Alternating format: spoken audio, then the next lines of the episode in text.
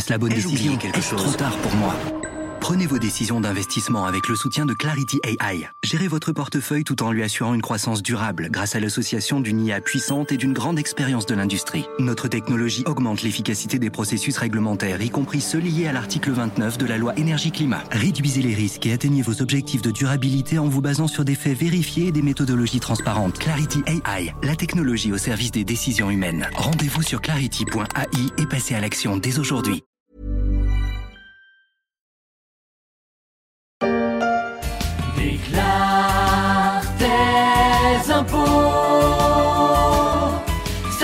Chier, mais faut le faire, c'est ballot.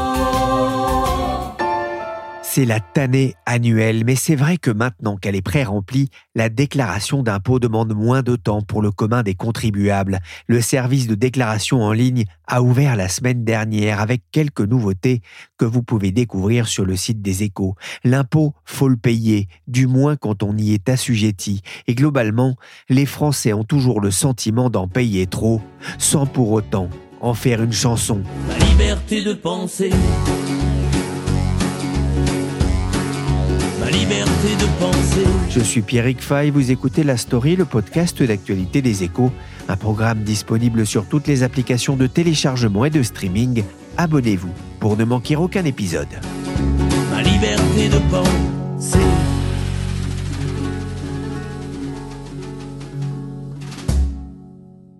L'INSEE a publié hier matin sa première estimation des comptes nationaux 2022. Alors, ils sont très dégradés sans grande surprise. hein. C'est peut-être une information qui vous a échappé, mais en 2022, le déficit public a été moins élevé que prévu, à 4,7% du PIB contre 5% attendu. Pas de quoi parler de cagnotte, vu la physionomie des finances de l'État, dont le déficit atteint quand même 151 milliards.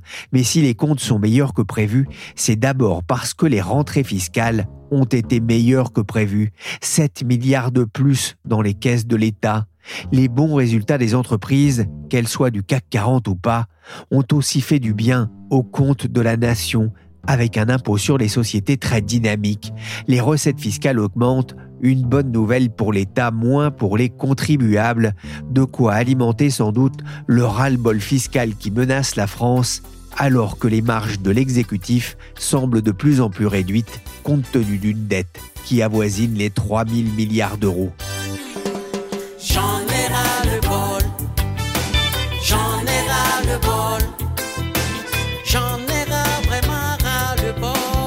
Bonjour Isabelle Coué, Bonjour Pierrick.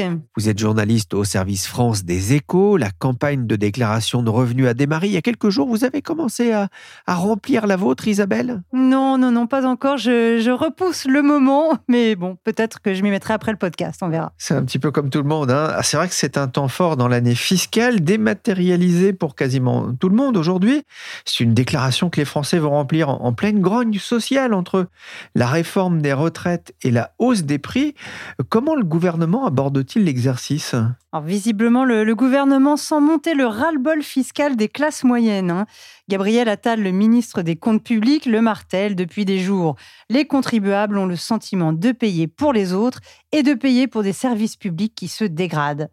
Donc c'est pour répondre à ce problème, et au passage hein, faire oublier la réforme des retraites, qu'il a concocté avec les services de Bercy une opération déminage baptisée En avoir pour mes impôts. Cette opération sera lancée à la fin du mois. Le ministre ira à la rencontre des Français et une plateforme sera accessible pour informer sur l'utilisation qui est faite des impôts. Combien coûte une gare TER, une année de lycée? Combien coûte un kilomètre de route? Des cas concrets seront présentés, nous dit le ministère. Et les centres d'impôts, les espaces France Service ou les préfectures seront aussi mis à contribution hein, et publieront des informations sur les projets et les politiques publiques qui sont financés localement avec les recettes fiscales. L'impôt doit susciter l'adhésion, a affirmé Gabriel Attal. Le défi n'est pas mince. On va nous faire aimer les impôts bientôt. Alors c'est vrai que quand on reçoit sa feuille, justement avec combien on va payer chaque année, il y a une feuille. Généralement, elle part très vite à la poubelle, on la regarde pas trop, mais on vous explique effectivement euh, bah, comment euh, cet impôt sur le revenu va être dépensé. Il y a un déficit quand même d'explication dans le paiement des impôts, mais c'est aussi un peu ce que sous-entend cette opération, un déficit dans l'écoute des, des pouvoirs publics dans un pays considéré comme le champion du monde de la création de taxes. Ah oui, sans doute. Euh, depuis longtemps, la France hein, se distingue par sa capacité à lever l'impôt. Et c'est d'ailleurs ce qui a toujours été le point, fort de notre pays aux yeux des agences de notation. Donc il y a peut-être eu une forme de surdité. Mais le mouvement de protestation des Gilets jaunes hein, a changé la donne. Il a révélé un malaise profond, et c'était avant la flambée inflationniste. Sans cet épisode, le gouvernement n'aurait pas réduit de 5 milliards l'impôt sur le revenu des classes moyennes inférieures. Sans cet épisode, il n'aurait pas non plus stoppé la hausse de la taxe carbone qui est intégrée au prix du carburant. Donc cette crise a donné l'idée au gouvernement d'organiser un grand débat national. Et aujourd'hui, eh c'est un peu la même recette que Bercy veut appliquer. Consulter les Français, les inciter à s'exprimer et à faire des propositions qui pourront se retrouver dans le futur texte budgétaire. Ça veut dire qu'on pourra faire des propositions, là aussi, euh, soit de création de nouveaux impôts, soit de suppression d'impôts? Je pense qu'on est plutôt du côté de la suppression que de la création. Je l'ai dit, les Français ont le sentiment de payer des impôts pour des services publics qui ne sont parfois pas à la hauteur. Je le dis clairement, les impôts, c'est l'argent des Français. Et donc ce qui compte, c'est la vie des Français et des contribuables. Gabriel Attal, ministre du Budget lors de la conférence de presse de lancement de la campagne de l'impôt sur les revenus de 2022, le ministre qui a reconnu qu'il existait un doute, notamment au sein des classes moyennes, sur les impôts avec cette impression de payer pour des services publics qui se dégradent avec ce sentiment de ne pas en avoir toujours pour son argent, d'où cette campagne d'explication et une forme de prévention aussi face à ce ras-le-bol fiscal. Il y a quelques mois, fin novembre, Gabriel Attal avait d'ailleurs pu mesurer la montée des tensions avec certains contribuables jusqu'à ce drame terrible lors d'un contrôle fiscal dans le Pas-de-Calais. Hier, euh, aux alentours de 15 heures, un chef de brigade de la direction euh, départementale, accompagné d'une collègue vérificatrice, s'est rendu chez un chef d'entreprise dans le cadre d'un contrôle de comptabilité tel qu'il y en a plusieurs dizaines de milliers euh, chaque année. Il n'en est pas euh, rentré, il a été euh, tué dans le cadre de ses fonctions. La République pleure l'un des siens, poursuit le ministre, qui exprimait aussi sa révolte face à ce meurtre, un événement euh, qui va traumatiser les agents, Isabelle? Les syndicats de la Direction générale des finances publiques constatent en réalité des tensions depuis des années. Hein. Mais oui, cet événement tragique, hein, un contrôleur du fisc a été séquestré puis tué à coups de couteau, ça a eu un énorme retentissement évidemment. Ça donnait un écho énorme à ce malaise et obligeait Bercy à écouter les agents. Des mesures pour renforcer leur sécurité vont d'ailleurs être mises en place. Hein. Par exemple, euh, il s'agira d'anonymiser les, personnes, les agents, ainsi que leurs véhicules, ou bien de leur donner le droit de refuser certaines visites au domicile de chefs d'entreprise. Et puis Bercy veut aussi que la justice sanctionne tous les auteurs de menaces à l'encontre des agents. Un sondage Harris Interactive commandé par la Cour des comptes l'an dernier confirme bien ce malaise. Hein. Trois quarts des Français estiment que le niveau des impôts est trop élevé. Plus des deux tiers considèrent que le système fiscal est insatisfaisant. Un peu plus de la moitié jugent que la redistribution des richesses est aussi insuffisante. Et 65% se disent insatisfaits de l'utilisation de l'argent public. Ah, comment mieux utiliser les impôts? C'est aussi l'objectif de cette campagne de sensibilisation, sachant que selon ce même sondage, pour 8 Français sur 10, le fait de payer ses impôts, c'est un acte citoyen. Encore faut-il avoir l'impression que cet argent est bien dépensé, et on l'a dit, la crise qui touche l'hôpital avant même le Covid a sans doute accentué encore cette interrogation. Isabelle, les Français ont quand même toujours ce sentiment de payer trop d'impôts, mais justement, Comment mesure-t-on la pression fiscale? La pression fiscale se mesure par ce qu'on appelle le taux de prélèvement obligatoire. Alors, ce sont les différents impôts, mais aussi les cotisations prélevées dans le pays et rapportées au PIB. Ce ratio permet notamment de faire des comparaisons entre pays. Que constate-t-on? Eh bien, le taux des prélèvements obligatoires de la France n'a jamais été aussi haut depuis 1960, d'après les derniers chiffres de l'INSEE. Il atteint 45,3% du PIB. Mon vieux, si tu ne veux pas payer d'impôts. Cache ton piano, cache ton banjo, cache ta trompette, ton tambour avec tes baguettes, tes castagnettes et tes grelots. Il y a quelques jours, Isabelle, vous vous êtes plongée dans une étude du site FIPECO qui a analysé les données fiscales de la France et des voisins entre 2016 et 2021. Avec cette question, les réformes menées sous le premier quinquennat Macron ont-elles fait chuter la pression fiscale en France, je vous pose la question, est-ce que ça a fait chuter cette pression fiscale? Alors, l'étude de FIPECO, elle s'appuie sur les statistiques de la Commission européenne. Hein, donc, il y a une méthodologie un petit peu différente de celle de l'INSEE. Et elle montre qu'en 2021, la France avait un taux supérieur de 4 points ou plus à la moyenne européenne et à l'Allemagne. Mais elle montre aussi que l'écart s'est réduit entre l'Hexagone et ses voisins. Les autres pays ont plutôt eu tendance à augmenter leurs impôts, alors qu'en France, au global, les prélèvements se sont un peu tassés lors du premier quinquennat. Le gouvernement en effet mis en œuvre plusieurs réformes, on pense par exemple à la disparition de l'ISF ou à la suppression de la taxe d'habitation. Alors cette étude est, intéressante et j'ai pris beaucoup d'intérêt à lire le papier que vous avez écrit euh, dans les échos pour raconter euh, justement ce qu'il y avait dans cette étude. Une étude qui contredit quand même, en tout cas c'est mon impression, certaines idées reçues notamment sur la question de la taxation du capital en France, dont il est beaucoup question en ce moment. Oui, alors cela peut paraître contradictoire, hein, puisque malgré les réformes Macron, hein, très symboliques pour diminuer la fiscalité du capital, les prélèvements ont un peu augmenté entre 2016 et 2021. Alors pourquoi? Tout simplement parce que les recettes ont augmenté. Il faut bien avoir en tête hein, que même si les taux d'imposition diminuent, ce qui a été le cas avec l'instauration du prélèvement forfaitaire unique de 30% sur les revenus des placements financiers, L'assiette, elle, peut grossir. Et c'est exactement ce qui s'est passé. L'étude de FIPECO montre qu'il y a eu une nette hausse des recettes d'impôts sur l'immobilier et des droits sur les successions et donations au cours du premier quinquennat Macron. Ah, la taxation du capital qui représente 10,5% du PIB. La France est au troisième rang de l'Europe, derrière le Luxembourg et la Belgique, mais loin devant l'Allemagne qui est à 7,7% du PIB. La France qui taxe aussi plus le travail que le reste de l'Europe? Oui, alors les prélèvements sur le travail représentent presque 23% du PIB, contre un peu moins de 21% en Europe. Mais en cinq ans, grâce aux mesures d'allègement des cotisations sociales, la France est passée du deuxième au cinquième rang, derrière notamment la Suède et quasiment à égalité avec l'Allemagne. Et ce qui est intéressant, c'est que la France reste quand même le grand champion des prélèvements sur le travail pour les employeurs, c'est-à-dire les cotisations patronales.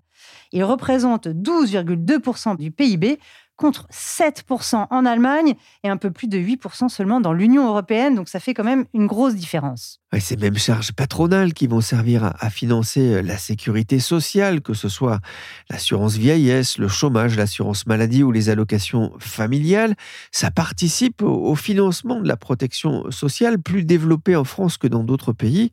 En 2018, par exemple, les cotisations sociales ont rapporté 461 milliards d'euros, dont 61% à la charge des employeurs.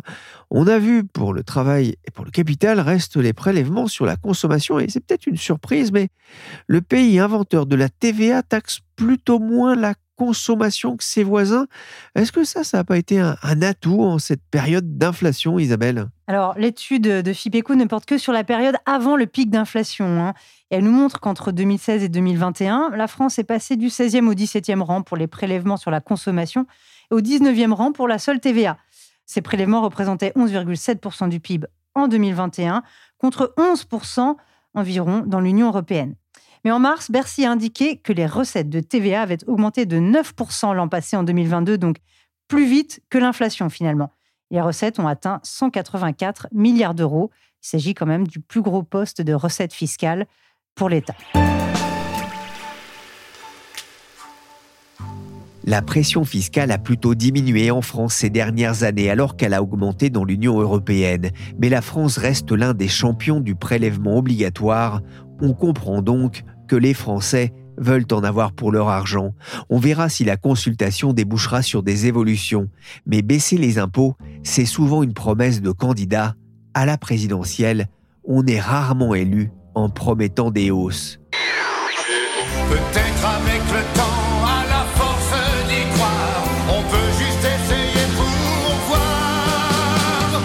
On peut essayer d'y croire, Baisser la pression fiscale pour les entreprises, mais aussi pour les ménages, c'était un engagement du candidat Macron en 2017. Qu'en était-il pour 2022 bah, C'était la même chose, peut-être dans une proportion un peu moins, mais on se souvient qu'en 2017, la mesure phare du programme fiscal d'Emmanuel Macron, c'était la suppression de la taxe d'habitation pour les particuliers qui a été mise en œuvre. Grégoire Poussielgue est journaliste au service politique des échos. En 2022, il y a eu quand même deux, trois mesures qui étaient dans les tuyaux. C'était d'abord la baisse des charges pour les travailleurs indépendants, la suppression de la redevance télévision, qui est une taxe très très impopulaire évidemment, et une mesure aussi sur les droits de succession, c'est-à-dire le, relèvement du plafond en deçà duquel on ne paye pas de droits de succession. Et pour tout ce qui concerne le volet entreprise, c'était la poursuite des mesures mises en œuvre au cours du premier quinquennat, c'est-à-dire principalement la baisse des ce qu'on appelle les impôts de production pour les entreprises. Il y avait vraiment une volonté hein, du gouvernement de continuer de poursuivre cette politique de baisse des impôts en France. Oui, c'est ce qu'on appelle une politique de l'offre. Emmanuel Macron disait à juste titre d'ailleurs, que c'était une politique qui marche parce qu'elle a créé de l'emploi, elle a redonné des marges de manœuvre aux entreprises, donc c'était évidemment impératif de continuer sur cette ligne. Alors l'État a payé la facture euh, du Covid, mais aussi euh, de la flambée des prix de l'énergie avec un coût certain pour le budget.